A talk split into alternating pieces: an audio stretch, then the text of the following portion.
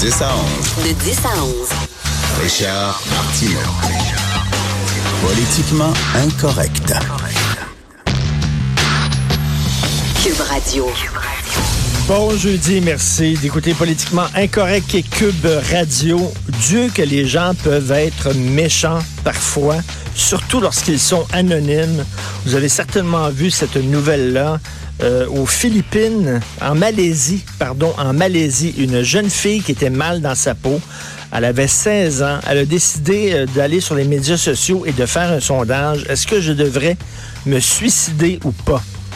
Déjà, un, ça va mal là, quand tu demandes aux gens, là, quand tu penses que c'est les gens qui vont décider euh, si tu restes en vie ou pas. Mais bref, 61% des gens ont répondu en disant tu devrais te suicider. 31% tu devrais rester en vie. 61% ont répondu tu devrais te suicider. Donc, quand elle a vu le résultat du sondage, s'est tuée. Elle s'est tuée, là. Il y a des gens qui ont dit tu devrais te suicider. Il y a quelques années de ça, je me souviens, euh, ça avait fait les manchettes. Il y a quelques années de ça, euh, ici à Montréal, il y a quelqu'un qui était sur le pont Jean Cartier et qui voulait sauter en bas.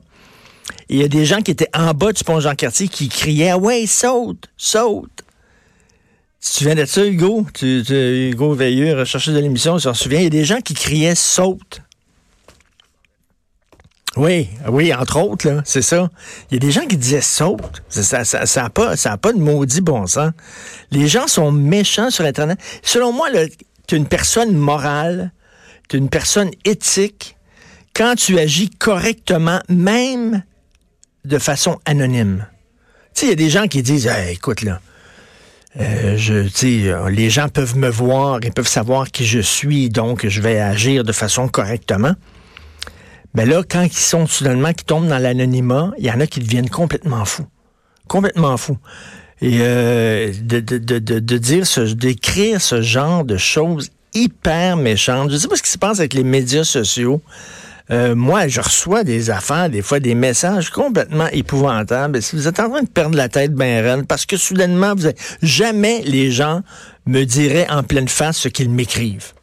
Tu regarderais en pleine face, tu les rencontrerais jamais parce que là, ils sont là, puis mais là, soudainement, ils rentrent chez eux. Il est deux heures du matin.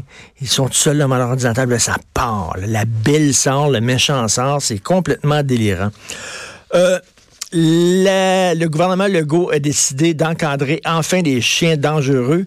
Euh, j'aime bien le gouvernement Legault jusqu'à maintenant. Il niaise pas, pas de tatouinage. Tu sais, ça fait des années qu'on parle de laïcité, personne ne fait rien, eux autres prennent le pouvoir, paf, passe une loi.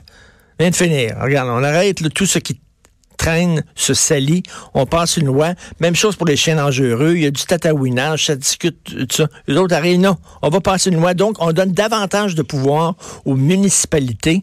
Si un chien mord un enfant, il est euthanasié. N'est pas question de l'envoyer dans un chenil aux États-Unis comme maître Anne-France Goldwater veut faire avec le chien fou qui avait, euh, qui avait mordu des enfants, qui avait failli tuer un, petit gars de 7 ans euh, à Montréal-Nord. Vous savez qu'elle, euh, Anne-France Goldwater, veut l'envoyer dans un genre de chez nous, de, de chez nous des chiens fous aux États-Unis pour qu'il puisse couler des jours heureux jusqu'à la fin de sa vie de chien. Les autres disent non, non, non, non. T'as mordu, on tue. donc, on donne davantage de, de pouvoir aux municipalités. Ce qui me désole dans cette loi-là, c'est qu'on doit, on doit adopter une loi pour obliger les gens à se comporter de façon civique. Regarde ça.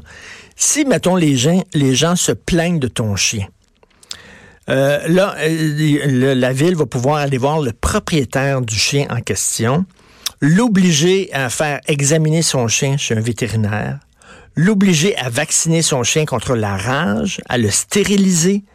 Il va interdire le propriétaire du chien à mettre son chien en contact avec des enfants de moins de 10 ans sans la supervision d'un adulte. Il va obliger le propriétaire du chien à attacher son chien à l'extérieur de la maison, mettre une clôture, pour le protéger les, voisins. Et en public, le chien devra porter en tout temps une muselière. Moi, je dis, quand tu es rendu là, quand tu es rendu que ton chien terrorise tout le quartier, que ton chien fait peur à tes voisins, que tu es obligé de l'attacher, que tu es obligé d'avoir une clôture, que tu es obligé de le faire stériliser, que tu es obligé de lui mettre une muselière et que tu ne peux pas le mettre en contact avec des enfants de moins de 10 ans, ben débarrasse-toi de ton Christy de chien. Quand tu rendu là, quand ton chien est dangereux de même, là, faut-tu vraiment avoir une loi pour dire aux gens, ben là, fais attention à ton chien. Euh, pensez un peu, là. Si ton chien terrorise tout le monde, moi, si j'avais un chien qui faisait peur à tout le monde, puis le chien était dangereux, je m'en débarrasserais de mon Christy de chien. Pourquoi? Parce que un chien, c'est moins important qu'un être humain. Ben non, il y a des gens. Regardez à Saint-Jérôme, encore un petit gars s'est fait attaquer. 27 points de suture d'en face. S'est fait attaquer par un chien de type pitbull. Or, à Saint-Jérôme, il y a un règlement municipal. Tu n'as pas le droit d'avoir un chien de type pitbull. Donc, le propriétaire de ce chien-là lui a dit, je m'en crisse totalement du règlement municipal.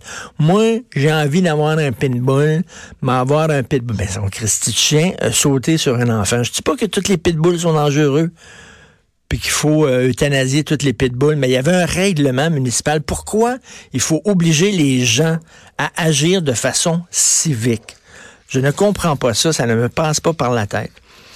Euh, ce matin, Justin Trudeau euh, parlait, fait un point de presse conjointement avec Emmanuel Macron. C'est l'appel de Christchurch. Bon, Christchurch, c'est cette ville en Nouvelle-Zélande où il y a un terrible attentat, un massacre horrible qui a été commis. 51 musulmans ont été tués parce qu'ils étaient des musulmans. On les avait vraiment visés. Euh, c'est un attentat qui visait des mosquées, un peu comme ce qui s'est passé à Québec. Bon, donc la première ministre de Christchurch, qui est ville supposément très paisible. Elle avait été choquée de ça. Et elle a fait un appel aux différents leaders des pays de s'engager publiquement à lutter contre la haine sur les médias sociaux, à lutter contre les discours haineux. Donc, il y a une vingtaine de pays qui ont signé ce qu'on appelle l'appel de Christchurch, et c'était à Paris. Euh, donc, Justin Trudeau a signé ça en disant, bon, moi aussi, je m'engage à lutter contre les discours haineux. Mais c'est quoi un discours haineux. Parce que pour Justin Trudeau, toute attaque, toute critique du multiculturalisme est quasiment un discours haineux. Pour Trudeau, là, si t'es contre le multiculturalisme, t'es intolérant, t'es xénophobe et tout ça. Or, le multiculturalisme, c'est une politique. Ça veut pas dire que t'es contre la diversité ethnique, absolument pas. Tu peux être pour la diversité euh, euh, ethno-culturelle, mais en étant contre le multiculturalisme, est une façon de gérer euh, la, diversité. Mais qui va décider?